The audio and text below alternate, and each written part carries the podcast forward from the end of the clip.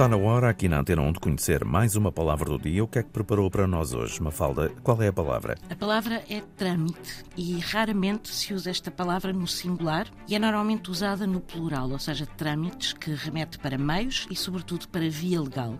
Mas na origem, trâmite era apenas um caminho.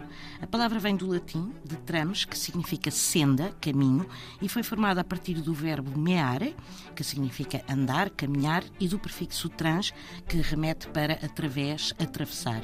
Trâmite era assim atravessar uma senda, um caminho. Mais tarde foi usado também para designar o percurso, o caminho percorrido pelos astros e também as leis que regem estes astros. E terá sido desta última asserção que se passou a usar trâmites no sentido de via legal por via das leis. Palavra do dia, edição Mafalda Lopes da Costa.